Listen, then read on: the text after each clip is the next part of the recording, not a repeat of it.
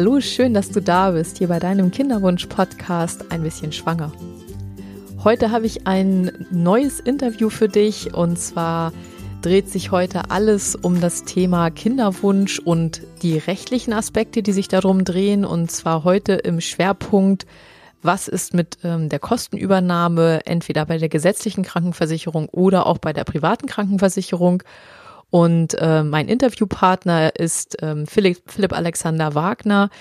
Herr Wagner ist ähm, Rechtsanwalt für Kinderwunschrecht in Hamburg und beschäftigt sich im Schwerpunkt damit, ähm, seine Klienten ja in der Diskussion was die Kostenübernahme angeht, eben zu unterstützen. Und ähm, wir haben heute eben auch viele unterschiedliche ähm, rechtliche Fragen besprochen, die sich im Bereich ähm, der Reproduktionsmedizin ähm, ja aufwerfen und ähm, ja, ich fand, äh, es war ein sehr, sehr interessantes Gespräch. Einmal etwas ganz anderes für mich. Meistens ähm, dreht sich bei mir ja eher sehr, sehr viel um die Medizin und um den Körper und ähm, um, um solche Dinge. Und heute ging es halt wirklich mal darum, ja, worauf muss man eben in dem, im, im rechtlichen Aspekt achten? Ähm, was kann man vielleicht schon vor einer Kinderwunschbehandlung machen, um sich auch hier abzusichern, ähm, dass man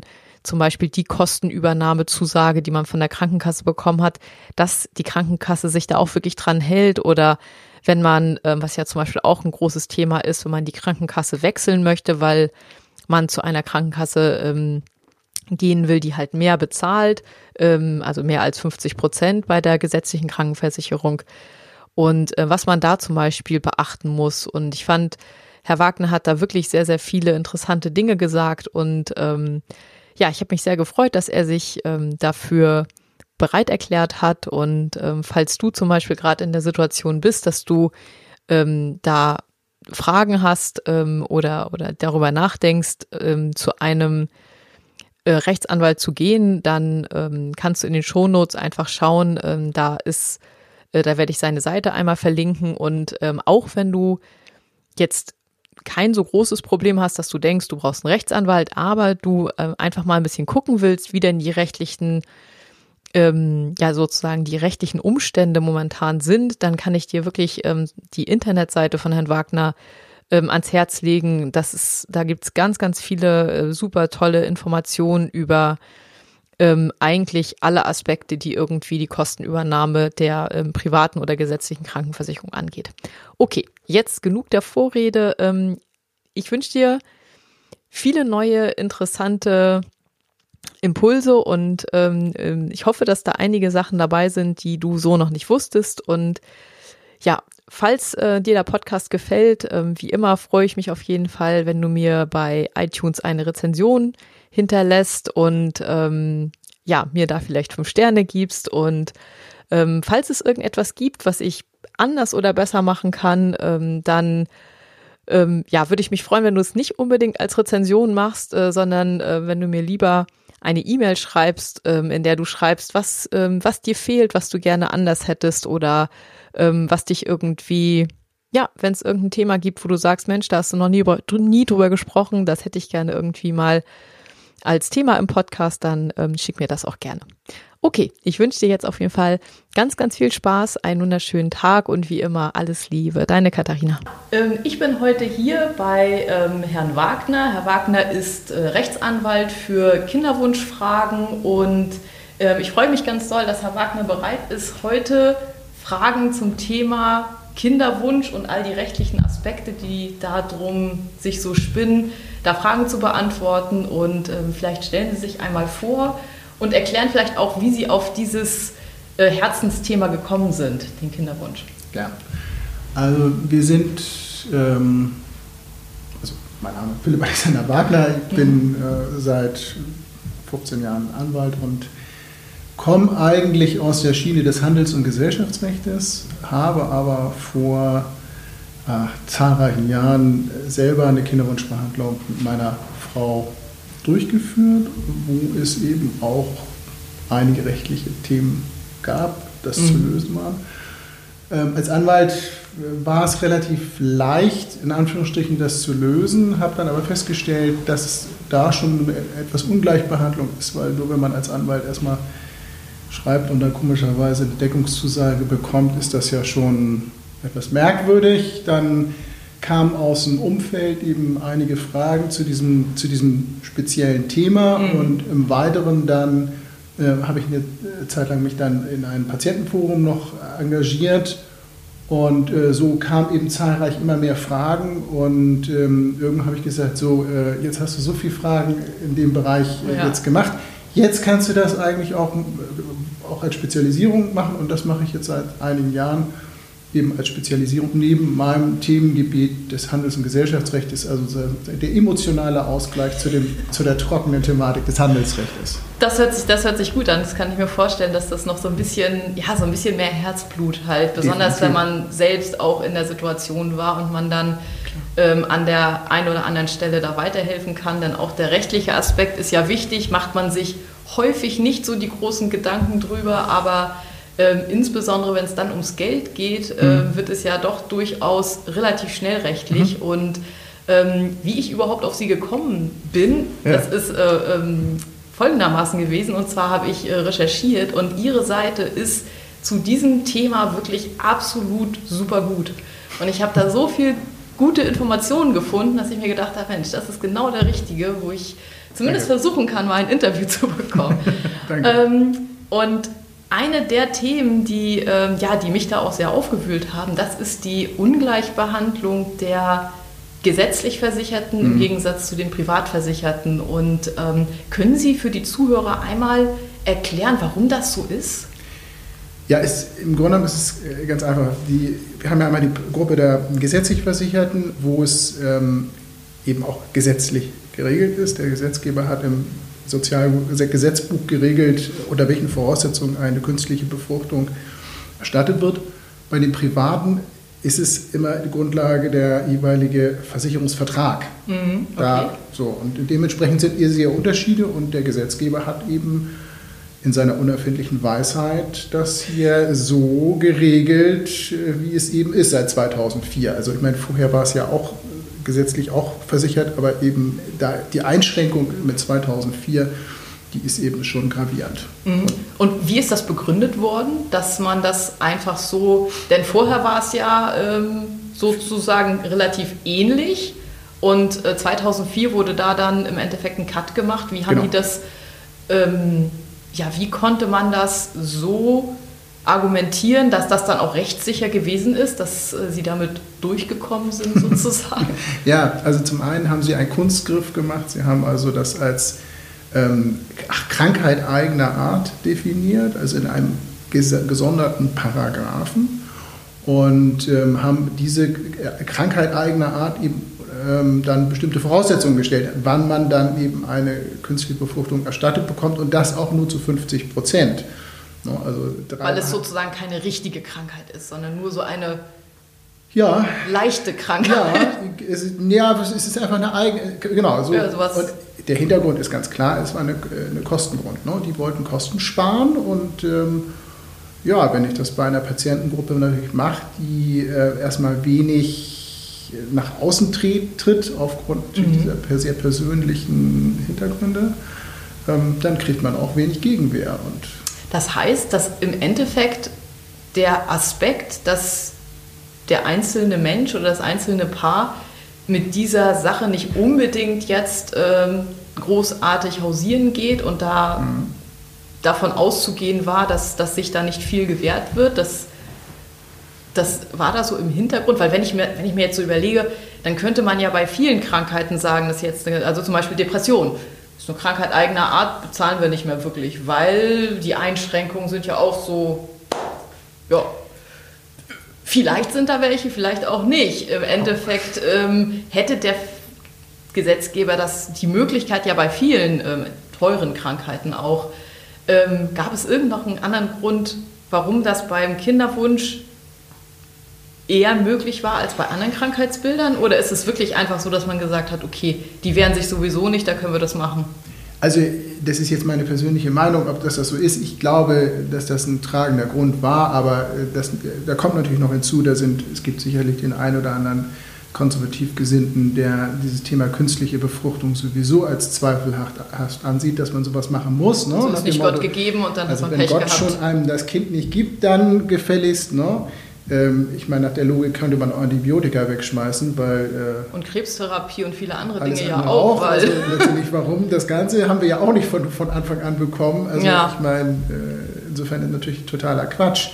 Aber ich, möglicherweise ist das ein Thema, weil ich meine, äh, wenn man so ab und zu recherchiert, wie konservative Kreise zu diesem Thema stehen. Oh ja, also ich, bei normalen Medien, wenn man jetzt zum Beispiel egal, also bei einer normalen Zeitung oder so, wenn da ein Artikel erscheint über künstliche Befruchtung, ähm, hier und da, also jetzt heute habe ich das nicht mehr gemacht oder in der letzten Zeit, aber als ich Betroffene war, hat man ja hier und da dann mal was in der Kommentarfunktion gelesen. Und ja. ich muss sagen, das, ist, das darf man auf gar keinen Fall machen, weil da kriegt man wirklich so eine unglaubliche Wut, wenn man betroffen ist und ja. es ist man, man hat schon dieses ganze Leid und diese, diese ja. wirklich schlimme Zeit, wo man gar nicht weiß, was, was passiert und, mhm. und wie es weitergeht. Und dann mhm. liest man irgendwie von, keine Ahnung, Menschen, die einfach irgendwo so einen konservativen Einschlag haben, äh, Kommentare, wo man wirklich denkt, oh meine Güte.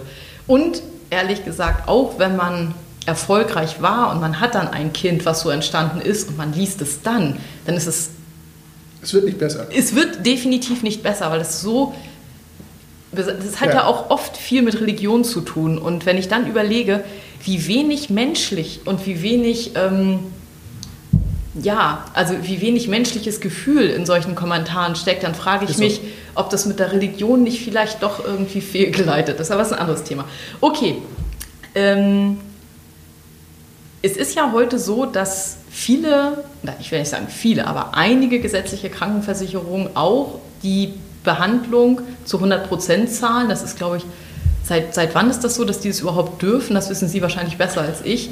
Datum kann ich aber, aber diese Zusatzleistungen sind seit einiger Zeit möglich. Genau, dass es überhaupt erlaubt ist, dass sie mehr, so es, ja. mehr bezahlen, als sie gesetzlich vorgesehen müssen. Ja. Ähm, könnte man dann als Versicherter nicht einfach sagen, okay, ich wechsle die Krankenkasse oder muss man da irgendwo ähm, aufpassen? Gibt es da rechtliche Gründe, weswegen Sie sagen würden, oder äh, das ist vielleicht nicht ganz so einfach, wie man sich das vorstellt? Ja, also zum einen würde ich einen praktischen Tipp mal nehmen. Ähm, also diese Zusatzleistungen, also die über das gesetzliche Maß hinausgehen, mhm. das sind Leistungen, die aufgrund der jeweiligen Satzung eben drinstehen. Also man sollte in jedem Fall sich das schriftlich geben lassen, bevor man wechselt, mhm. dass diese Behandlung, die man dann anstrebt, auch dann eben in dem Umfang, am besten natürlich zu 100 Prozent, dann abgedeckt ist. Mhm. Weil ähm, man muss im Netz natürlich immer beachten, wenn man so alte, zum Beispiel im Forum liest man irgendwas, dass irgendeine Krankenkasse eben dort 100 Prozent nimmt. Mhm. Das muss heute nicht mehr der Fall sein. Ja, ist ja bei der Knappschaft zum Beispiel, die waren mhm. ja sehr, sehr lange äh, dafür bekannt, also hat man ja überall gelesen, wenn man genau. jetzt als Patient unterwegs gewesen ist. Und ähm, ja, das, die haben das ja auch sehr, sehr massiv. Ich glaube, die zahlen jetzt noch 500 Euro pro Versuch dazu oder so. Also es ist wirklich, die haben das komplett ähm, zurückgefahren. Ja. Zurückgefahren. Ja. Und wie ist es, wenn man jetzt, also natürlich, wenn man jetzt zur Knappschaft wechselt, dann hat man halt keine Chance, wenn man vorher irgendwie falsch informiert gewesen ist. Wie ist es aber, wenn man jetzt zu DAK wechselt und die bezahlen ja ähm, bekanntlich momentan 100 Prozent, auch im ganzen Bundesgebiet. Ähm, inwiefern kann man sich darauf verlassen, dass sie das tun? Naja, also zum einen ist es natürlich so, wenn man, wenn man natürlich einen Genehmigungsbehandlungsplan hat und der unter bestimmten Voraussetzungen dann gewährt wird, mhm. ähm, äh, aber im Detail muss man sich wirklich immer die Satzung angucken, was, was dort geregelt ist.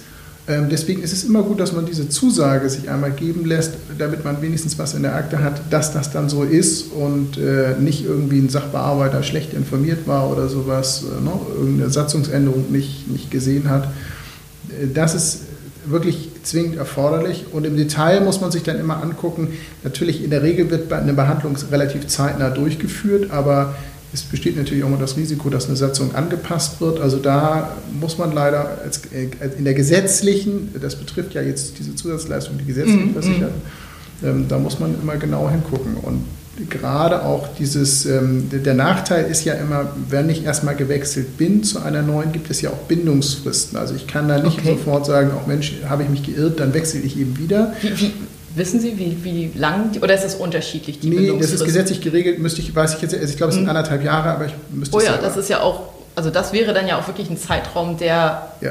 also das heißt, man muss sich das grundsätzlich sehr, sehr gut überlegen, äh, sehr gut recherchieren, ja. aktuell und, und äh, Sie haben jetzt gerade Satzungsänderungen angesprochen, das heißt, es kann, man hat keinen Bestandsschutz in dem Sinne, wenn man jetzt gewechselt ist und die überlegen sich das nach einem halben Jahr anders, dann es ist was anderes, wenn natürlich die, wenn die Krankenkasse einem äh, bestätigt, wir übernehmen jetzt für drei Behandlungen zu 100 Prozent. Mhm. Das heißt, man kann das im Grunde im persönlichen Fall nachfragen und sagen äh, ähm, und sich eine Bestätigung geben lassen, dass zum Beispiel drei Versuche übernommen werden und dann wären die Krankenkassen daran auch gebunden, selbst wenn sie ihre Satzung irgendwann ändern, obwohl die drei Versuche noch nicht gemacht worden sind?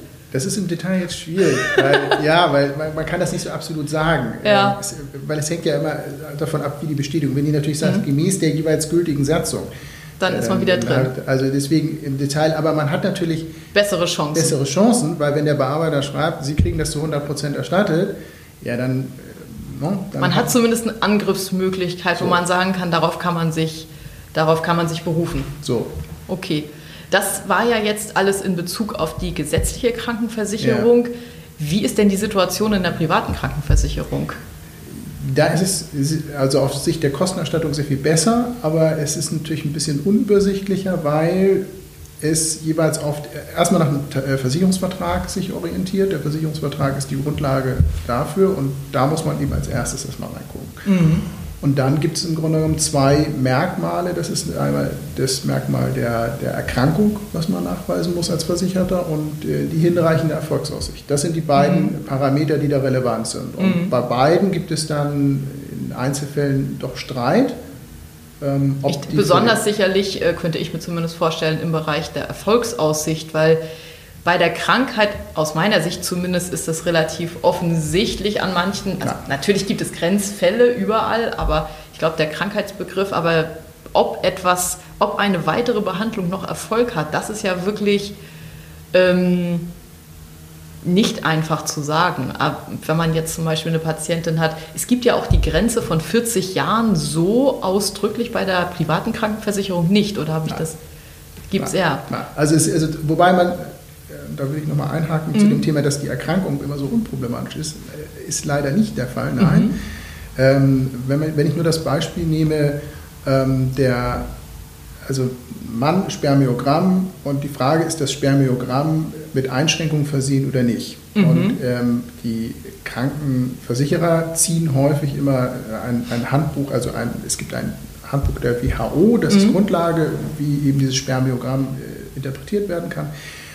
Aber, und das ist immer das, was die Versicherungen dann auch gerne irgendwie dann wieder weglassen, es, ist, es sind keine Referenzwerte. Mhm. Also dieses Handbuch sagt nicht, ab wann muss ich eine künstliche Befruchtung oder nee, wann darf nee, ich nee, machen. Nee, nee, diese Grenzwerte. Die Versicherer nicht, ja. stellen das aber immer gern anders dar und sagen, nee, nee, Ihr Spermiogramm ist doch wunderbar. Sie ja. sind doch gesund. Also mhm. insofern, äh, bei Frauen ist es ein bisschen vielschichtiger, da kommt es auf die jeweilige Thematik an. Mhm.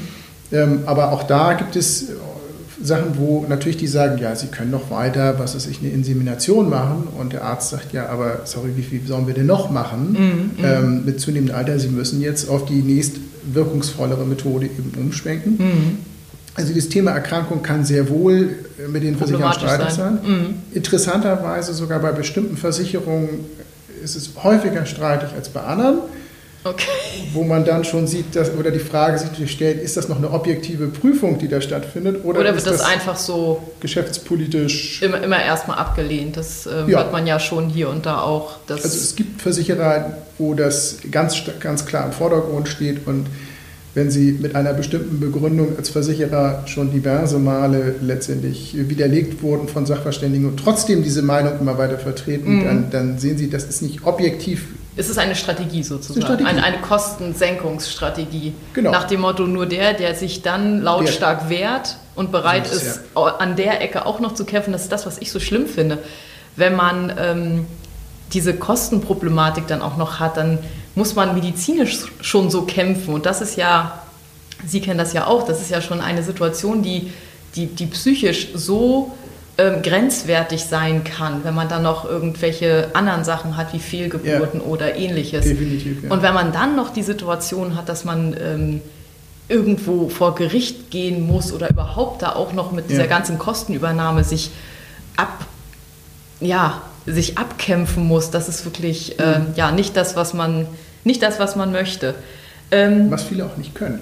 Das ist ja. eben einfach das, äh, selbst wenn man. Weil die Energie nicht mehr da weil ist. Weil die Energie nicht da ist, weil natürlich auch äh, bestimmte Einwürfe der Versicherung natürlich dann auch auf einer ganz, also wenn es dann heißt, so, also das habe ich, den Fall hatte ich einmal gesagt, die Patientin ist ja unfruchtbar ähm, ja, also ich sag mal, dass da jemand neutral mit umgeht, ist nicht zu erwarten. Ne? Ja, da ja, das tut natürlich auch. Bestenfalls weh. Hassgefühle, das motiviert noch wenigstens, aber im ungünstigen Fall ist das eben, dass jemand da dann auch sagt, das möchte ich nicht mehr. Mhm. Was aber vielleicht auch wiederum Teil der Taktik sein kann. Ne? Ja, ja, Weil klar. wenn ich natürlich jemanden niedermache und der wehrt sich nicht, habe ich ja wieder 30.000 Euro gespart. Also ich, ich denke, dass wenn, diese, wenn es diese Strategie von einer Versicherung gibt, dass die sagen, ähm, ach Gott, wir schicken immer erstmal eine Absage hin, dass die grundsätzlich wahrscheinlich darauf, das wissen, dass diese Patienten sowieso schon von ihrer, von ihrer ähm, psychischen Energie her angeschlagen sind und dass die dann eben da auch darauf bauen, dass sie sagen, ach Mensch, ja, da keine Ahnung, 40 Prozent haben sowieso nicht die Kraft, da noch nachzugehen und, also und, und nehmen das so hin. Definitiv. Also man muss sagen, es gibt Versicherer, die objektiver oder objektiv prüfen, mhm. aber es gibt eben auch die Versicherungen, die äh, ganz klar nicht objektiv prüfen, die das äh, aufgrund einer bestimmten Idee dahinter aus immer ablehnen. Und ähm, so, also insofern hängt es dann auch noch davon ab, bei welchem Versicherer habe ich jetzt als Gegner. Ja, ja, ist ja. als Patient schwierig zu durchschauen, was habe ich denn jetzt gegen. Ne? Wo, wo stehe ich gerade? Wo stehe ich gerade? Ja. Was wäre denn ähm, normalerweise, es ist ja so, man fängt oder man, man, man schlittert so in diese ganze Kinderwunsch-Thematik ja irgendwo so Stück für Stück rein und so es, ja. ähm, überhaupt diesen ersten Schritt zu machen und in die Kinderwunschklinik zu gehen, ist ja eine große, eine große Hürde. Ja. Ähm, und über den rechtlichen Aspekt macht man sich an der Stelle natürlich meistens keine Gedanken. Was würden Sie denn empfehlen? Wann sollte man sich über rechtliche Aspekte Gedanken machen? Ja, das ist, das ist immer ein, eigentlich eine ziemlich unmögliche Geschichte. Also am besten natürlich möglichst gleich. Also, schon vorher. Schon vorher. Also ja, also teilweise ist es sogar so, also als, wenn ich jetzt als Privater sage, ich schließe eine private Krankenversicherung ab. Also da ist ja schon der erste Punkt, dass der Versicherungsvertreter einem sagt, du hast hier ganz tollen Tarif, aber diesen Aspekt künstliche Befruchtung, den liest in der Regel ja erstmal keiner, weil äh, jeder, und das ist menschlich, dass er, ja, das klappt. Was, was, was, was habe ich da mit Thema? Nach dem Motto, genau. Ja, so. ja klar. Äh, insofern, ähm, aber das ist natürlich, das, äh, da wäre natürlich mein Wunsch, dass Leute, die Versicherungen dann auch vertreiben, auch diesen Aspekt sensibilisiert sind und sagen, Achtung, das könnte für dich wichtig sein. Mhm. Und wenn eine künstliche Befruchtung, wenn da drin steht, du kriegst im Jahr nur 7000 Euro erstattet, dann ist das bestenfalls ein Behandlungsversuch, so ja. ungefähr in der, in, der, in der privaten. Dann sollte man früh anfangen. So. Ansonsten wird es eng. So wird es eng und ja, ich habe auch noch keinen erlebt, der gesagt hat, so, also jetzt machen wir einen Versuch und den nächsten machen wir nächstes Jahr. Äh, das ist, also insofern, wenn man da sagt, das dafür sensibilisiert, dann hätte man schon das Erste. Aber das ist äh, faktisch unwahrscheinlich. unwahrscheinlich. Ja. Ähm, dann der nächste Schritt, wo es dann natürlich dann eintritt, ist, wenn man zum Beispiel dann häufig von irgendeinem behandelnden Arzt, noch keinem, keinem, keinem Reproduktionsmediziner, eben dann gesagt, hm, also Leute, ihr braucht spezielle Hilfe. Also klassisch wäre das ja wahrscheinlich der Gynäkologe, der, der da Ans Ansprechpartner wäre. Mhm. So, und da wäre natürlich der Wunsch, dass Sie sagen, bevor Sie dann am besten so ungefähr sagen, ihr solltet mal weitere Untersuchungen vornehmen, dass man zumindest da irgendwie dann das Thema Rechtsschutzversicherung sich nochmal annimmt, mhm. weil es natürlich sehr viel leichter nimmt man den Kampf auf, wenn man wenn dieses Thema Kosten nicht so im Vordergrund steht. Nee, weil es sind ja sowieso schon Kosten, wo man sagt, oh, kriege ich die erstattet, in der, also in der privaten kriege ich die erstattet mhm. oder nicht. Und ähm, so, und wenn ich das Vorfinanzierungsthema schon habe, dann noch zusätzlich sagen, oh, oh, und jetzt äh, Gerichtsverhandlung doch, doch. Ja. ja. Und äh, man sieht es, also wenn es äh, sollte es in einem, so eine solche Angelegenheit zu einem Gerichtsverfahren kommen, allein die Sachverständigen rechnen ja irgendwo zwischen 1000 und 3500 Euro ab für das Gutachten, mhm. ähm, fürs erste Gutachten. Also insofern, da, da können gut und gern mal ein paar tausend Euro zusammenkommen. Und da sagt natürlich jeder Kinderwunschpatient, oh, dieses Kostenrisiko, gehe ich das denn überhaupt ein? Wahrscheinlich nicht. Selten. Außer also, das kommt nicht aufs Geld drauf an, aber wem so. geht das schon so? Ja. Oder es, er sagt, es ist so ungerecht. Äh, gut, was man dann häufig versucht, dass man außergerichtlich eben dann doch irgendwie zu einer Lösung kommt. Und das mhm. kann auch schon sein, dass man äh, aufgrund anwaltlichem Schreiben dann, äh, dann doch zu einer Deckung kommt. Mhm. Ähm, aber es ist natürlich, wenn ich eine bestimmte Versicherung habe, ähm, die, wo ich weiß, die lehnen in jedem Fall ab. Mhm. Und es gibt so ein, zwei, wo ich sage, ja, da schreibt man dann zwar, weiß aber, da sage ich Ihnen gleich, also stellen Sie sich darauf ein, Sie müssen hier klagen, weil sonst können Sie es gleich vergessen. Mhm. Und da ist natürlich dann so, so, ein, so, ein, so, eine Rechtsschutzversicherung echt hilfreich, weil man natürlich das Verfahren dann auch wirklich dann sich auch wehren kann. Man hat Waffengleichheit und ja, das ist natürlich ja. wichtig. Das betrifft jetzt aber ähm, eher sozusagen den Privatversicherten. Ja. Ähm, wie sieht das beim gesetzlich Versicherten aus? Der ist gekniffen auf, Deutsch gesagt. Also da sind ein Großteil ist ja gesetzlich schon aus, ist ja schon ausgefochten. Mhm. Ähm, bis zum Bundesverfassungsgericht. Also diese Regelungen, äh, so unfair sie denn auch immer sein mögen, oder sie sind unfair, nicht mhm. mögen, sie sind unfair, ähm, ja. da kann man nichts machen. Also man kriegt, es ist, man kriegt drei Behandlungsversuche, man muss verheiratet sein, also all diese Kriterien, die Altersgrenzen, das ist... Das ist alles sozusagen in, in, Stein gemeißelt heute. Ja, das ist eben der Vorteil, wenn Sie Gesetzgeber sind. Ne? Sie können sich das eben so reinschreiben, wie Sie es wie Sie's meinen. Ja. Und äh, ja, dass das sozial natürlich äh, das un absolut unmöglich ist und nach dem Motto, also ob du Geld hast oder nicht, interessiert uns nicht. Wenn du es dir nicht leisten kannst, die 50 Prozent, dann ist es dein Problem. Mhm. Das ist die Wahrheit. Ja.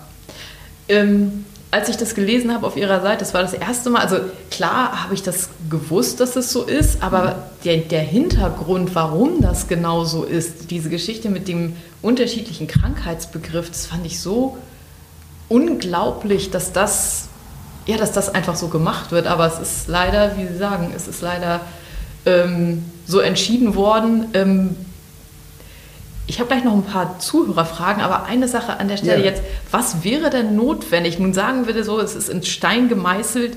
Das ist die Frage, die sich mir da stellt, ist das wirklich so? Also was wäre denn notwendig, damit da vielleicht irgendwie das doch nochmal in Bewegung kommt? Ja, also zum einen muss man ja sagen, so eine, diese gesetzliche Regelung, die dort besteht, wo dann eben drin steht, man muss beispielsweise verheiratet sein, es gibt diese Altersgrenzen, ähm, die Anzahl der Behandlungsversuche, das, mhm. das müsste ja geändert werden. Mhm. Und ähm, das wird ja, das kann ja nur der Gesetzgeber dann mhm. ändern. Und äh, das äh, setzt natürlich voraus, dass da ein entsprechender Druck hinter ist. Mhm. Und solange natürlich diese Patientengruppe so schön ruhig ist. Ja, weil die natürlich auch mit anderen Themen beschäftigt sind mhm. ähm, und natürlich auch äh, einige sich da echt schwer tun, ähm, zu sagen, ich habe das und das Problem, mhm. ne? also bei mir klappt das nicht und äh, ja, dass man da natürlich dann schwer an die Politik rangeht und sagt, sag mal, was macht ihr eigentlich für diese Patientengruppe? Mhm. Also es gibt Bewegung zum Glück in diesem Bereich ähm, bei einzelnen Parteien, die sagen, da muss was angepasst werden. Mhm, ja, habe ich auch schon gelesen, aber, aber es ist noch relativ wenig. Soweit ich das richtig beurteilen kann, würde ich sagen, bei den großen Parteien ist dieses Thema noch nicht angekommen. Da muss noch ein bisschen mehr so. auf dem da muss noch ein bisschen mehr auf den Topf gehauen werden, ein bisschen, mehr, bisschen lauter getrommelt werden. So ist es. Und deswegen würde ich mir natürlich wünschen, dass dort einzelne Patientengruppen dominanter letztendlich auftreten, mehr werben für diese Problematik, weil mhm. Es macht einfach auch keinen Sinn. Ne? Es macht volkswirtschaftlich keinen Sinn. Ähm, also ich finde es immer wieder frappierend. Also Sie können sich bei einem Sportunfall letztendlich das Bein brechen und die Allgemeinheit zahlt, aber wenn Sie ein Kind bekommen wollen, äh, dann bestenfalls die Hälfte oder ja, vielleicht ist, gar nichts. Es ist unfassbar. Also es ist, es ist einfach, wenn man ähm, ja, Sport ist da ein guter, ein guter Stichpunkt, weil man kann ja, man Fallschirmspringer ist und das als Hobby macht, dann ist das alles abgesichert von den, von den Versicherungen. Aber wenn man gerne das, das ist ja auch eines der grundlegendsten, aus meiner Sicht, Medizi ja. äh, medizinisch-menschlichen Bedürfnisse ist ja. ja. eine Familie zu gründen. Das ja. ist ja, das ist ja auch naturgegeben, also ist ja auch in uns drinne. Ähm, Vollkommen richtig, ja. Besonders äh, gut bei Männern ist es auch drinne, denke ich mal, aber bei Frauen ist es ja noch ähm, ja einfach, weil es der eigene Körper ist, glaube ich, noch ein bisschen anders, dass man mhm. das eben anders spürt. Aber ja, es ist ähm, eine Katastrophe. Ja, und wenn man da natürlich sagt, und das ist, das ist wirklich eine ziemlich krasse Geschichte, ähm, wenn ich jetzt jemanden habe, der sozial vielleicht nicht so gut gestellt ist und die 50% Zuzahlung nicht vornehmen kann und vielleicht jetzt nicht diese Zusatzleistung irgendwie noch was abdecken. Weil das ist ja auch schon viel Geld. Selbst, also man, das, das, das, das hört sich immer so, so genau, lapidar nur, nur 50 an, nur 50 Prozent, aber wir reden da ja jedes Mal über ein paar tausend Euro so und das sind dann nur die einfachen Behandlungskosten und nicht auch noch zusätzliche Sachen, die vielleicht auch notwendig sind. Und da frage ich mich schon, wie, die, wie gerade einzelne Parteien dieses Thema nach dem Motto, du hast kein Geld, dir ein Kind quasi, also die Behandlung zu leisten. Jeder helfen zu lassen, ja. Also was das bedeutet. Also nach dem Motto, wir wollen, dass, wir wollen, dass Menschen, die weniger Geld haben, bitte sich nicht vermehren oder was ist die Aussage davon? Also das ist also schon eine ziemlich zweifelhafte Herangehensweise und äh, also ich kann es mir nur so erklären, dass diese Patientengruppe eben leider keine entsprechende Lobby hat. Ja, weil sonst wie so oft. von der Wertungsebene ist das nicht zu verstehen. Ja, da bin ich absolut bei Ihnen. Das ist, das ist eine äh, als ich das gelesen habe mit diesem Krankheitsbegriff, da, da habe ich nur gedacht, das, das meinen die echt nicht ernst. Mhm. Wie kommt man bloß auf sowas zu sagen? Es ist eine Krankheit anderer Art. Das ist wirklich unglaublich. Ja. Ähm, ich habe ein paar Fragen von ähm, Zuhörern dabei und zwar geht es einmal um die Rechtslage bei gleichgeschlechtlichen Paaren, das Problem mit der Ehe. Mhm. Wenn wir das denn hätten, haben wir ja jetzt aus der Welt geschafft. Ähm, aber soweit ich das weiß, werden die Kosten trotzdem nicht übernommen. Ähm, können Sie kurz mal sagen, woran das liegt? Ja, in der gesetzlichen heißt es ja immer noch, dass Samen und Eizelle des Paares nehmen wollen. Das mhm. ist natürlich schon, da wird schon biologisch natürlich nicht möglich. Nee. Wie soll das gehen? Ja. Also ich habe ja immer dann irgendwie irgendwo brauche ich einen einer, einer muss immer spenden. Einer muss immer spenden. Ja. Ähm, insofern ist das natürlich schon mal ein Thema. Da bin ich also in der gesetzlichen Norm wieder und in der privaten, da hängt es natürlich vom Versicherungsvertrag ab. Mhm. Und beim Versicherungsvertrag, also ich habe gerade einen Fall, also ich muss mal sehen, wie, wie, wie weit das geht mit Fremdsperma. Ähm, ob das, also es gibt ein Argumentationsmuster, wie man vielleicht sagen kann, das müsste abgedeckt sein. Mhm. Also in diesem äh, man muss sagen, in diesem Tarif, der da zugrunde liegt, ist es eben auch noch, ja, es ist unklar. Mhm. Und von daher, äh, ich bin mal höchst gespannt, wie das jetzt ausgeht. Ähm, und sollte das vor Gericht landen, dann wird das eine, äh, eine spannende Sache, wobei ich persönlich immer dazu neige, eben nicht Rechtshistorie zu schreiben, sondern ist es besser dann dem dem, dem Patienten, dem Patienten zu helfen und wenn es ja vorher eine Lösung gibt. Aber es wäre mal interessant, wie man das letztendlich, wenn das ausgefochten wird, mhm. ob es also quasi, ob man wirklich sagen kann, dass Fremdsperma quasi wie ein Hilfsmittel ist, eben um dieser Erkrankung entgegenzuwirken. Mhm. Ja.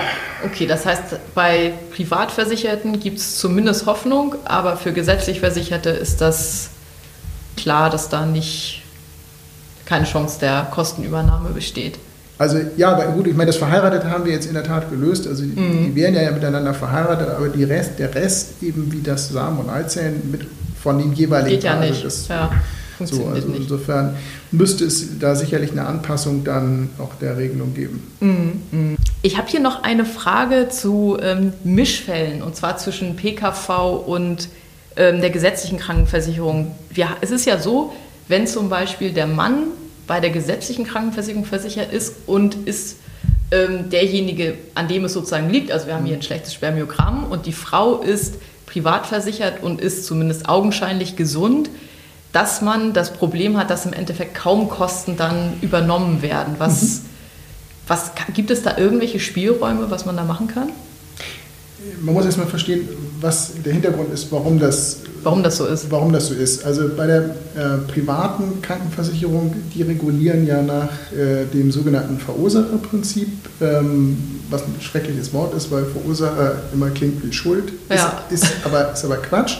Ähm, es geht eigentlich, was dahinter steht, ist, man muss als Privatversicherter zahlen Sie nur dann, wenn eine Erkrankung im Hintergrund steht. Mhm. Das heißt also, man muss nachweisen, dass bei einem selber als Versicherter eine Erkrankung vorliegt und im Zuge dieser Erkrankung muss ich eine, möchte ich eine Heilbehandlung machen. Mhm.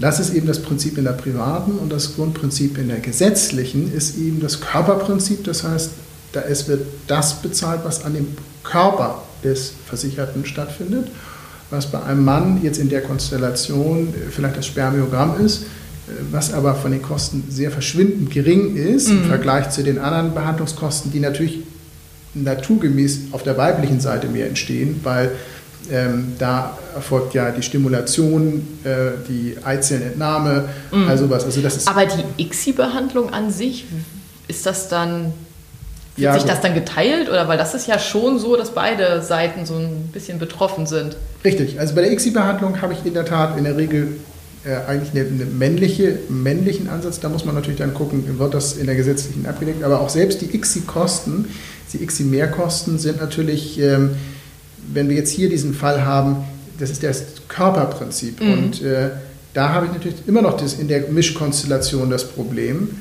dass äh, ein Großteil der Kosten eben erstmal nicht ja. übernommen werden. So. Ja. Deswegen ist es gerade in solchen Konstellationen, in den Mischfällen, häufig auch wichtig, dass man, ja, wie soll man sagen, dass man nochmal genauer hinguckt, ob man nicht doch irgendwie was bei, findet. Den, bei den Privatversicherten was, ähm, ja, was möglicherweise noch nicht so im Fokus war und wo man dann nochmal so ein bisschen so, und da ist natürlich dann, äh, was ich dann auch häufig dann mache, dass ich mit dem behandelnden Arzt nochmal spreche und sage, ja? Können Sie da vielleicht noch, weil es ist im Endeffekt äh, bei meiner, in meiner Situation oder in meiner Geschichte war es ähnlich. Es ist ganz lange davon ausgegangen worden, dass es nur an meinem Mann liegt und ganz am Ende ist rausgekommen, dass es auch an meinem Mann lag, aber ja. es lag zu einem ganz großen Teil eben auch an mir. Aber ja. das konnte man erst herausfinden durch wirklich ähm, tiefergehende Diagnostik. Das, das heißt, ja. man hätte dann hier auch Möglichkeiten, ja, sozusagen über so ein, so ein bisschen so ein Hintertreppchen ja. ähm, damit umzugehen. Also zum einen liegt es in der Natur der Sache und deswegen sowas entwickelt sich dann in so einem Gespräch. In der Regel erst spreche ich erstmal mit dem Paar oder einem mhm. von mhm. den, und man sieht erstmal, was ist an Diagnostik gemacht worden. Mhm da ist natürlich auch die Frage immer, was ist an Diagnostik erforderlich? Ähm, da haben Mediziner manchmal naturgemäß eine etwas andere Sichtweise, weil sie sehen, also ganz einfach, wenn ich eine IVF-Behandlung in jedem Fall mache, dann kann mhm. ich bestimmte Behandlungs- oder Diagnostik. Brauche ich keine Eileiter-Durchlässigkeitsprüfung machen. Weil ja. ist ja so wie, das ist ja eigentlich. Übergehen, umgehen wir sowieso. Genau, wir ja. umgehen sowieso, also warum sollte ich es machen? Aber wenn wir diese Konstellation hätten, dann wäre genau diese Eileiter-Durchlässigkeitsprüfung, die dann vielleicht ein eingeschränktes Ergebnis hätte, der Schlüssel, um an die Krankenversicherung ranzutreten und zu sagen, wir haben auch auf ja. weiblicher Seite eine Einschränkung und dann sehr interessant auf jeden Fall. So. Okay, an der Stelle bräuchte man also mehr oder weniger, ähm, könnte man auch bei dem Paar, was so, wo beides vertreten ist, eine, mhm. so eine Rechtsschutzversicherung vorher schon ein bisschen empfehlen, dass man äh, in so einer Situation sich eben auch Beratung leisten kann oder ja, leichter. Wobei, ja, wobei die Rechtsschutzversicherung in der Regel ja immer dann zahlt, wenn die Versicherung im, im, im, Verzug ist. Also wenn die Diagnostik noch nicht ausgeschöpft ist oder sowas, dann ist man ja noch nicht so ganz in dem Bereich. Naja, aber dass man überhaupt sich zum Beispiel von Ihnen beraten lassen kann, was man machen könnte, denn das ist... Ähm, Wer weiß das schon? Genau. Wer weiß schon, dass es solche ähm, Umwege, dass es überhaupt die Möglichkeit solcher Umwege gibt. Das ist ja auch nicht unbedingt für jeden jetzt normal, dass das so, dass einem das so wie Schuppen von den Augen fällt.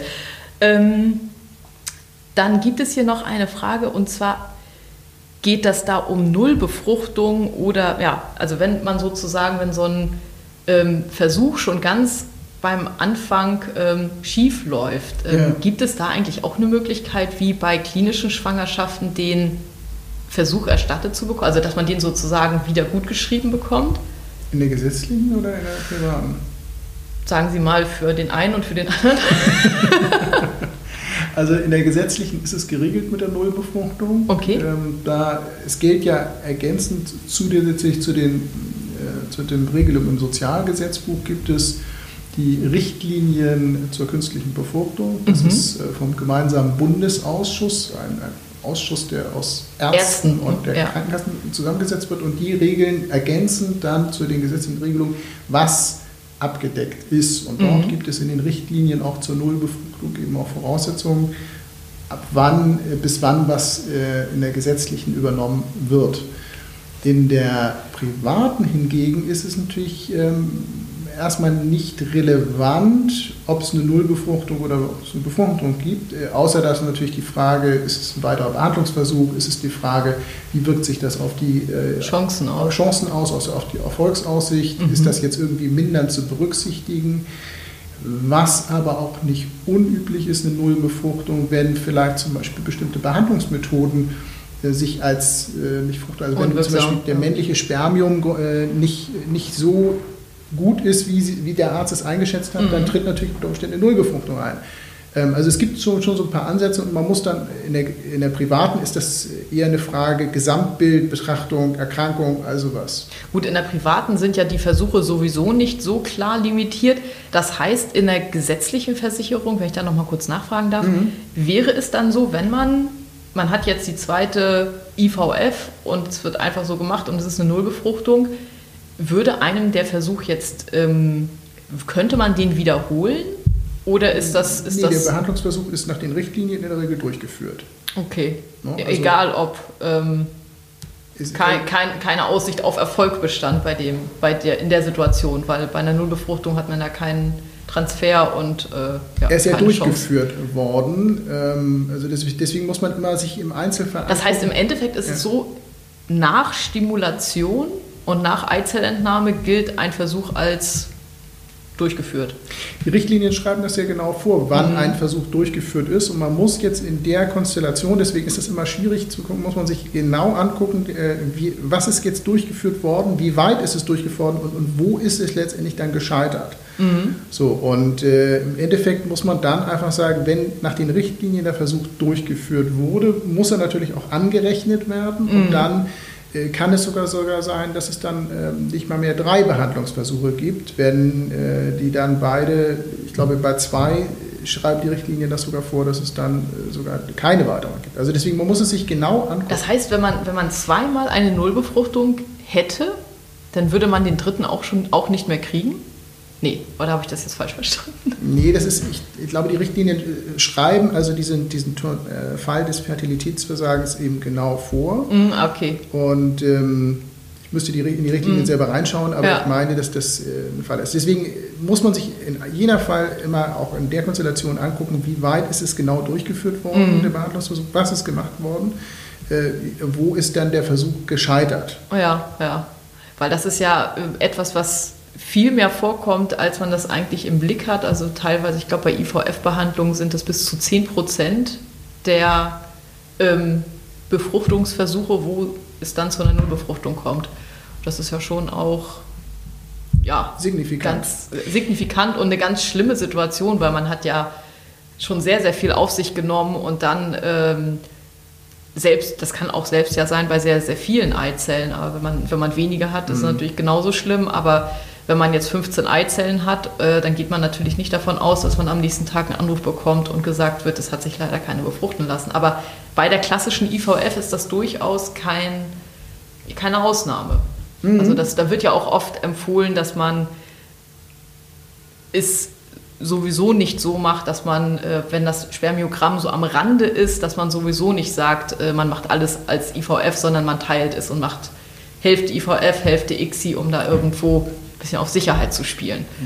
Das ist medizinisch jetzt. Äh das ist medizinisch, aber die Krankenversicherung wird da dann wahrscheinlich.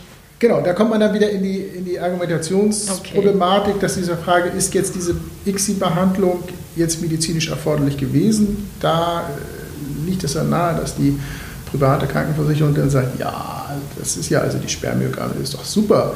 Also da, da war eine ICSI-Behandlung war ja nicht erforderlich. Mhm. Also deswegen, ähm, und dann ist ja zusätzlich auch noch immer die Frage, in der privaten, rede ich jetzt über die private Krankenversicherung der Frau und wie ist es beim Mann? Mhm. Weil die ICSI-Behandlung ist ja eine Behandlung, die auf, in der Regel aufgrund der männlichen Fertilitätsstörung ja, ja, erforderlich ja. ist. Das heißt also, diese Mehrkosten sind sowieso was, was eigentlich argumentativ nicht der privaten Krankenversicherung der Frau zuzurechnen sind. Also man mhm. muss die Konstellation sich sehr, sehr, es wird das, sehr schnell sehr kompliziert. Das ist, auch, das ist auch für, eine, für, für einen Patienten manchmal schwierig zu durchschauen, ähm, wo, wo, wo, muss ich das einordnen. Mhm. Aber diese ICSI-Mehrkosten, also ICSI-Behandlung ist ja nichts anderes als das, nichts anderes, dass, dass, dass mit einer Hohlpipette das Spermium in die Eizelle reingespritzt mhm. wird.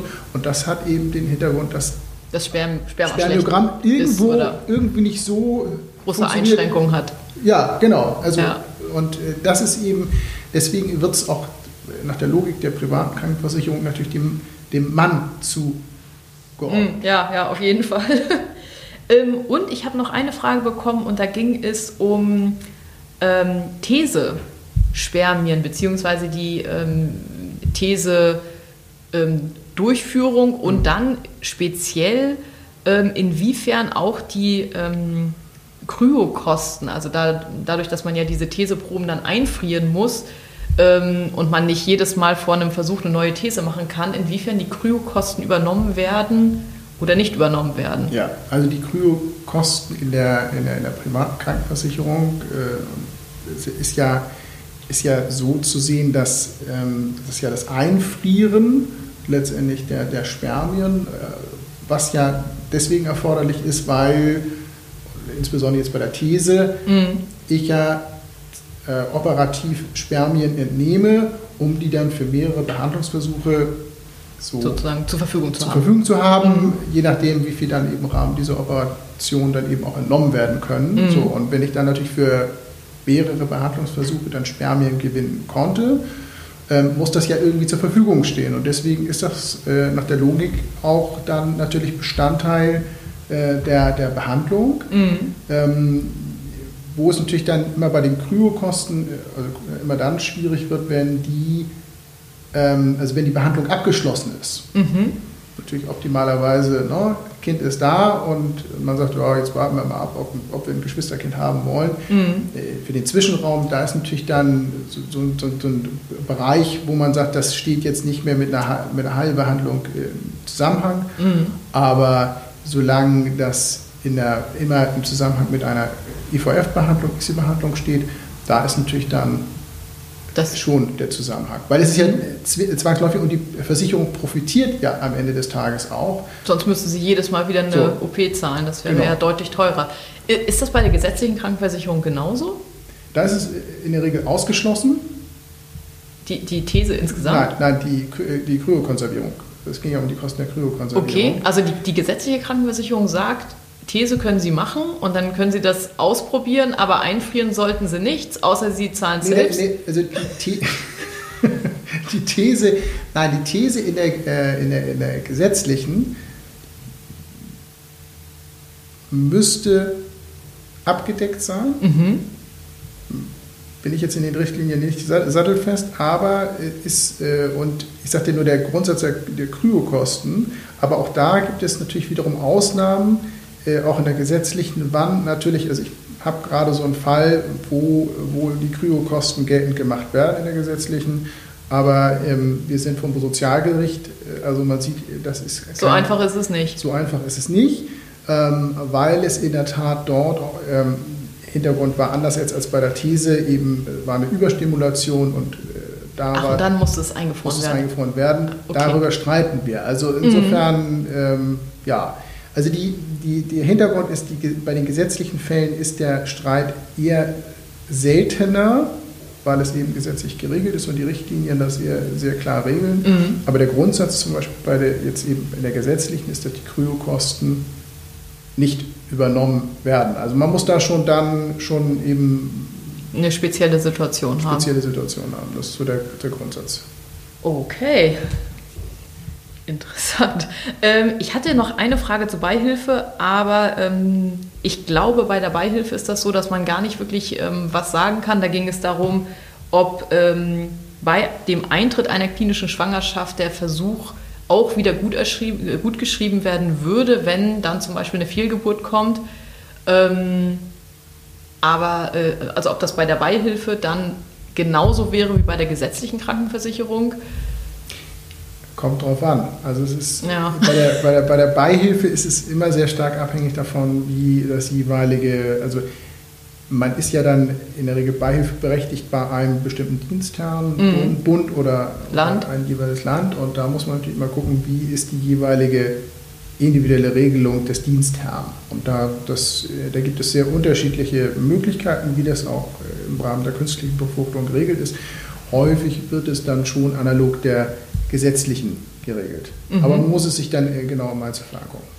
Wenn die Beihilfe das ausschließen würde, hätte man da, gibt es bei der Beihilfe Möglichkeiten, rechtlich was zu machen oder ist man da noch, noch schlechter dran als bei der gesetzlichen Krankenversicherung?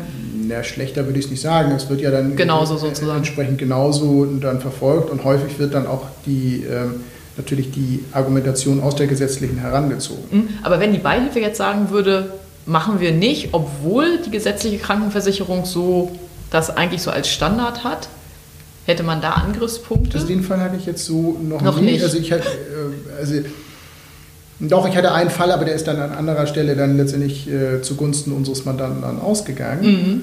ähm, weil die dann schon äh, die Zusage eigentlich schon abgegeben hatten. Aber mhm. in, in der Fall, ja, also theoretisch doch denkbar, aber, aber ist, noch nicht vorgekommen. Ist eigentlich ein Widerspruch in sich, weil wenn ich in der Landesregelung entsprechend äh, das so abbilde wie äh, im Sozialgesetzbuch bei den gesetzlichen, mhm. dann gilt natürlich auch die gleiche Logik. Okay, das heißt, man sollte schon davon ausgehen, dass die Beihilfe sich an der gesetzlichen Krankenversicherung orientiert und ähnliche Leistungen oder die Grundleistungen da vorhanden sind. Teilweise steht es explizit so drin, dass da mhm. verwiesen wird. Ähm, Gucken Sie sich das da an und dann wissen Sie, was wir machen. So, also ja. man weiß es genau. Ähm, meine Erfahrung ist schon, dass man häufig in einem persönlichen Gespräch sogar, sogar noch mehr äh, rausholen kann. Also das gilt genauso für die gesetzliche wie mhm. für, die, für die Beihilfeberechtigten. Wenn man also mit den Bearbeitern spricht, kriegt man teilweise Lösungen angeboten, die besser sind als das, was gesetzlich da ist. Mhm. Ähm, teilweise würde man sogar sagen, das ist vielleicht sogar rechtswidrig, also rechtswidrig im positiven Sinne, mhm. weil natürlich auch einzelne Bearbeiter bei den Krankenkassen oder in der Beihilfsstelle mhm. eben auch erkennen, dass die Regelungen unfair sind. Ja, und, und dann, da dann anders entscheiden. Und dann individuelle Lösungen finden, die eigentlich nicht gehen, aber gut. Das ist aber ja ein wirklich sehr guter Tipp. Das ja. heißt, Sie würden sagen, ähm, wenn ich das nochmal ein bisschen zusammenfassen kann, Sie würden sagen, ist man privat versichert, sollte man möglichst, bevor man in Richtung Kinderwunschbehandlung geht, vielleicht sich auch Gedanken über eine Rechtsschutzversicherung machen, ja. weil es da unter Umständen eher dazu kommen könnte, dass man Situationen hat, wo rechtlich äh, Spielräume sind. So ist, ist, man in der gesetzlichen Krankenversicherung, sollte man eine sehr positive, kooperative Beziehung zu seinem Sachbearbeiter aufbauen. ja, also zumindest erstmal genau, sprechen ja. und äh, nicht schreiben. Also, mhm. schreiben, also persönlich. Schreiben ist dann im nächsten Schritt dann schon immer sinnvoll. Ähm, der Nachteil ist nur, wenn ich schreibe und erstmal abwarte, was kommt, ist. Kommt vielleicht nichts. Ja, oder es kommt die Antwort, die man erstmal nicht hören will. Und man kann nicht so richtig darauf reagieren. Das ist im persönlichen Gespräch auf jeden Fall äh, eine so. andere Geschichte. Da hat man ja dann auch. Es ist eben auch was anderes, weil man ja auch der andere am Telefon bei der Krankenkasse hört ja auch die Not oder hört die, die Probleme. Ja. Das ist was anderes, ob man jetzt eine E-Mail aufmacht und da steht irgendwie schwarz auf weiß, wir haben das Problem XYZ, als wenn man jetzt jemanden am Telefon hat, der vielleicht vollkommen aufgelöst ist und irgendwo. Ich würde sogar empfehlen, persönlich hinzugehen. Das ist bei den Krankenkassen immer das mit den Geschäftsstellen, das ist empfehlenswert, wenn man, mhm. also wenn man die Chance hat, da ein persönliches Gespräch zu führen, ähm, weil es in der Tat Unterschied, Unterschiede macht anders behandelt und ähm, ich habe das teilweise schon erlebt, wo dann die Patientin gesagt hat, ja, also ich sollte noch das und das vorlegen und dann haben wir die Deckung bekommen. Und ich sagte, ja, aber das, das, das spielt auch überhaupt keine Rolle. Aber so sagte sie, nee, das war schon ihr klar, aber so, der hat also einfach für sich irgendwo eine Argumentation sich gebastelt, wie er meint letztendlich, dass er zu dieser Deckungszusage kommen okay, ja. wollte und hat das dann auch gemacht. Und also da ich mich, darüber werde ich mich dann nicht beschweren, wenn die dann, wenn die dann. Wenn es äh, zum Vorteil der Patienten ist, auf gar keinen Fall. aushebeln und sagen letztendlich, also das, was der Gesetzgeber da gemacht hat, das geben wir nicht mit. Oder wenn es auch nur Unwissenheit ist. ist ja Besonders dadurch, dass ja die Krankenversicherungen zumindest die Erlaubnis haben, über das normale Leistungsspektrum herauszugehen. Da könnte man dann ja sagen, außer jetzt geschäftspolitisch innerhalb der Krankenkasse könnte das natürlich zu Problemen führen aber grundsätzlich ist die Erlaubnis ja da. Wenn es in der Satzung vorgesehen ist. Mhm. Aber wenn es in der Satzung nicht drin steht und der Bearbeiter sagt, also 100 hm. Prozent, da bin ich dabei. So, oder das sehe ich irgendwie anders oder geben. Äh, mhm. da ja, dann ah, riskiert er wahrscheinlich zumindest auf die längere Frist, wenn er das öfter macht, irgendwann seinen Job. Ja, ich glaube, das ist, wird einfach, das ist Massengeschäft. Ne? Und ja. am Ende des Tages muss man ja auch ganz ehrlich sagen, also eine künstliche Befruchtung, ja, die kostet für einen selber natürlich viel Geld, aber am Ende des Tages, wenn ich da andere Behandlungskosten sehe, ist das ja. eigentlich auch wiederum nicht nachzuvollziehen. Weil es wenn, man sich, wenn man sich die Kosten einer Krebsbehandlung und die Kosten einer, einer Infusion ja. ähm, Krebsmedikament überlegt, was da teilweise abgerechnet wird, dann ist es nicht wirklich verständlich. Dann sollte man sich vielleicht in, in politischen Kreisen mehr Gedanken darüber machen, dass man mal etwas mehr Druck auf die Industrie macht, auf die Lebensmittelindustrie, auf alles, was so krebsauslösend ist, äh, weil da sind ja viel größere Kosten als bei unserer kleinen künstlichen Befruchtung. Aber gut. Ähm, ein paar Sachen habe ich, vielleicht ein kurzes Schlusswort, so ein paar Dinge, die einem immer wieder so ein bisschen vor die Füße fallen, wo man denkt, wie kann das angehen, dass da nicht mehr passiert, ähm, ist ja in Deutschland einmal natürlich äh, Dauerbrenner das Embryonenschutzgesetz, was ja, ja von 1990 ist und äh, nach wie vor, ähm, außer jetzt der deutsche Mittelweg, wo man ja so ein bisschen so eine, so eine mhm. Lösung gefunden hat, aber nach wie vor ja total veraltet ist und alles, was so in Richtung neuere Möglichkeiten geht, wie Eizellspende oder eben, haben wir vorhin drüber gesprochen, die, Sa also die Spendersamen, dass auch die Kosten übernommen werden. Mhm. Was müsste aus Ihrer Sicht passieren, damit sich da mal ein bisschen, dass da vielleicht sich mal was tut? Ja, also was ich nicht verstehe, es gibt in der Tat in dem Zusammenhang einige Behandlungsschritte, wo, wo der Gesetzgeber es einfach das Problem einfach ignoriert. Ne? Mhm. Also beispielsweise überzählige eingefrorene Embryonen eingefroren. Es gibt ja den Unterschied Embryonen und eingefrorene im Vorkernzeit, also in der Regel wird Im ja Vorkernstadium. Das, wird im Vorkernstadium ja eingefroren. Das ist juristisch Das ist gesehen, die Theorie. Ja, so. Ja, aber die Praxis ist ja, dass viele Blastozysten auch eingefroren dann werden. eingefroren werden und äh, aber beide Möglichkeiten bestehen eben. Mhm. Und äh, also da ist Material bestenfalls in Anführungsstrichen, ähm, was man im positiven Sinne nutzen könnte. Und solange natürlich das Paar sagt, sie wollen darauf noch zugreifen, ist das sowieso ja kein Thema. Mhm. Sie, Sie, Sie spielen jetzt ein bisschen an, in Richtung Embryonenspende, was Embryon. ja eine Zeit lang in Deutschland, was mich auch gewundert hat, eine Zeit lang war das ja so eine Grauzone, was in Anführungsstrichen erlaubt war. Aber das hat sich, glaube ich, jetzt vor einem halben Jahr geändert, dass da, da gab es dann irgendwie eine Situation, äh, weswegen das dann jetzt nicht mehr möglich ist.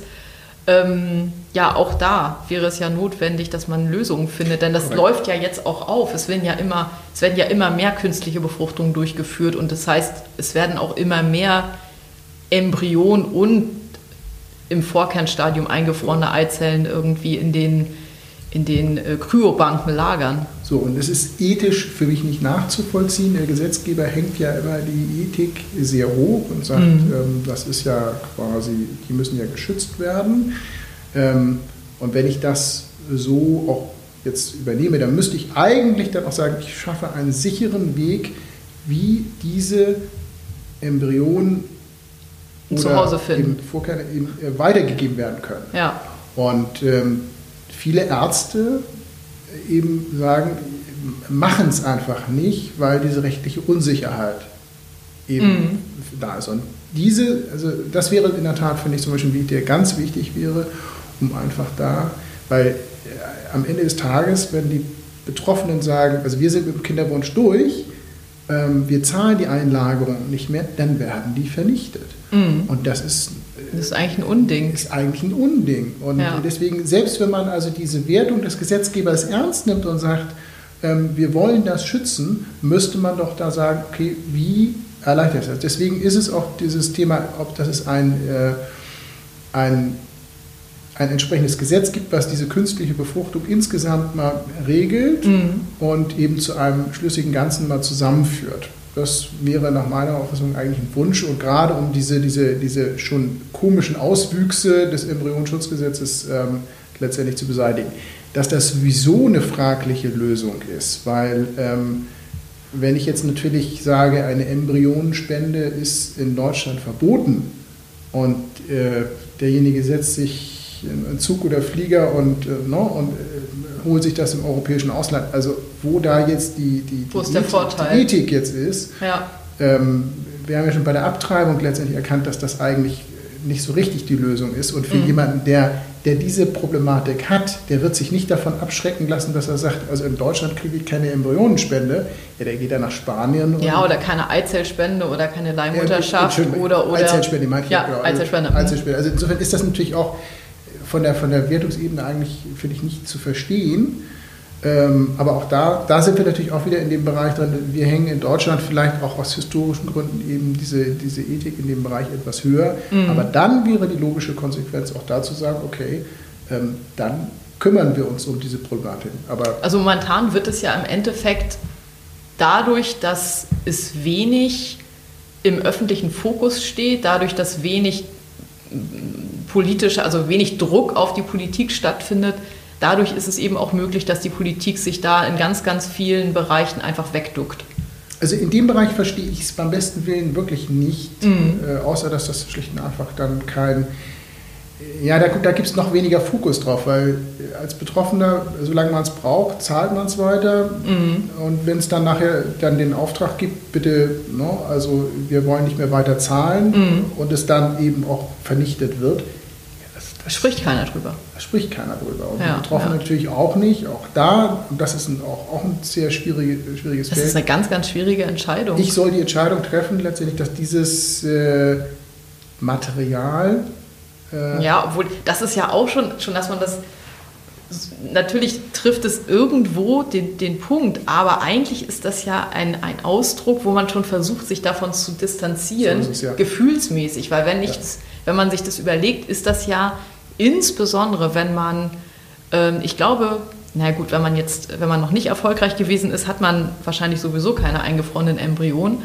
Aber ähm, wenn man erfolgreich gewesen ist und man hat jetzt ein Kind, dann sind ja die Embryonen, die noch da sind, in einem ganz anderen Maße auch aus, also aus meiner Sicht mit Gefühlen irgendwo verbunden, weil man ja das eigene Kind sieht und sieht, was eben sich entwickelt hat. Und deswegen also ganz, ganz schwierige, gefühlsmäßig ganz, ganz, ganz schwierige Situation. Vollkommen richtig, genau. Also das sind, ähm, und diese, diese, da die zu sagen, okay, wenn man da einen Weg bereiten würde, dass man das übertreten sagt, okay, wir wollen es nicht mehr haben, aber wenn wir einem anderen Paar damit ähm, das, das, Leben irgendwo verbessern, würden, ja. Das wäre eigentlich die logische Konsequenz. Und wenn man da das wirklich so, äh, wie ich finde, wie man diese Weitergabe eben äh, zuverlässig machen würde und einfach, sodass mhm. das dann eben auch äh, wirklich rechtssicher Leben dann schafft. Ja, ja.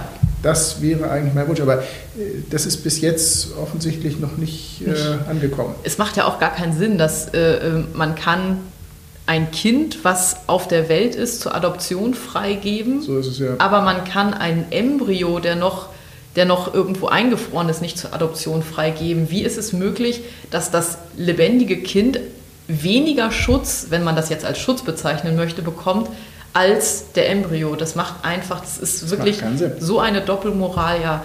Das heißt, grundsätzlich als ähm, sozusagen als Aufruf an die, die es betrifft. Und ich finde auch an alle anderen, denn auch ähm, diejenigen, die, ähm, also wenn ich jetzt mich nehme, mein Umfeld, meine Eltern, mein, meine, mein ganzer Freundeskreis, die haben natürlich in einem ganz anderen Maße äh, sehr viel mitbekommen von dem Thema, als man das jetzt normalerweise, aber wenn man davon ausgeht, dass einer von sieben Paaren oder eines von sieben Paaren äh, das Problem hat, dann ist ja eigentlich fast jeder in der Gesellschaft selbst oder zumindest als ähm, Bezugsperson von irgendjemandem davon betroffen. Deswegen mhm. denke ich, dass es wirklich ganz wichtig ist, dass da viel mehr gesprochen wird und dass ähm, ich versuche das auch, aber gut, für mich ist das schon fast normal, aber dass auf jeden Fall mehr Druck auf den Gesetzgeber ausgeübt werden muss und ähm, Sie arbeiten da auf jeden Fall auch weiter dran und ich werde es auch weiter tun. Und ich hoffe, dass meine Zuschauer und Zuhörer ähm, das zukünftig auch vielleicht noch so ein bisschen mehr im Blick haben,